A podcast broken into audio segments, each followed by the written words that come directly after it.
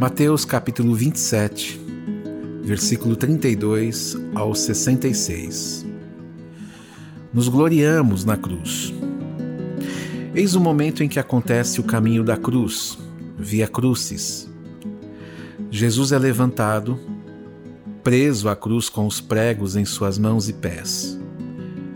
Tiraram-lhe suas roupas e repartiram as mesmas entre eles, deixando-o nu e já bem machucado. Na cruz, sua identificação inscrita em uma placa sobre sua cabeça dizia: Este é Jesus, o Rei dos Judeus, como forma de escárnio. Dois ladrões estavam ao seu lado, e aqueles mais desavisados que passavam e viam tal imagem julgavam os três da mesma maneira. Ouviu-se bem alto e em bom som o clamor de Jesus por volta das três horas da tarde: Deus meu, Deus meu, por que me desamparaste? Revelando que Jesus estava acompanhado apenas dos nossos pecados. Uma péssima companhia, diga-se de passagem. Nesse instante, o Senhor entregou o seu espírito ao Pai. Jesus foi sepultado em um túmulo novo, de propriedade de José de Arimateia, que preparou tal lugar para o Senhor.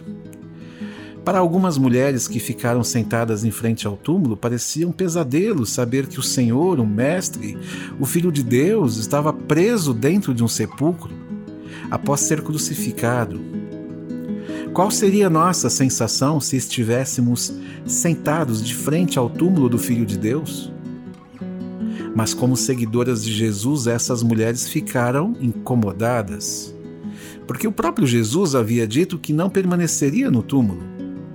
Não somente elas se incomodaram, mas também os principais sacerdotes e os fariseus, que lembraram o que Jesus havia falado: Depois de três dias ressuscitarei. Recomendando a Pilatos que mantivesse uma escolta caso os discípulos roubassem o corpo de Jesus. A morte de Jesus não o fez descansar, assim como deixou todos alertas a respeito do que aconteceria. A morte e sepultamento de Jesus demonstram que o Cordeiro Santo cumpriu seu papel, permitindo com que fôssemos justificados pelo seu sangue derramado e esgotado na cruz. O sacrifício foi cumprido.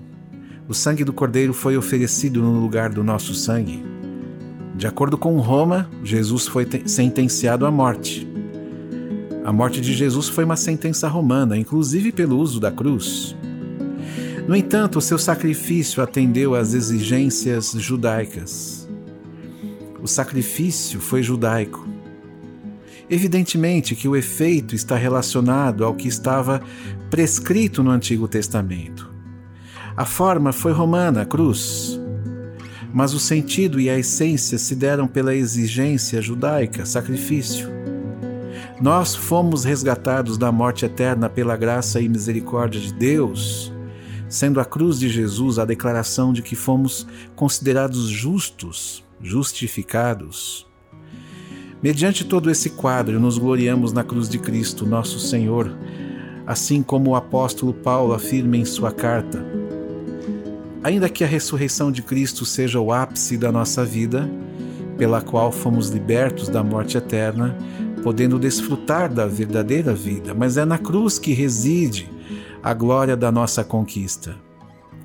No momento em que o Senhor entregou seu espírito ao Pai, o inferno tremeu e presenciou sua derrota, e nós, como escravos, fomos libertos do pecado e de sua condenação.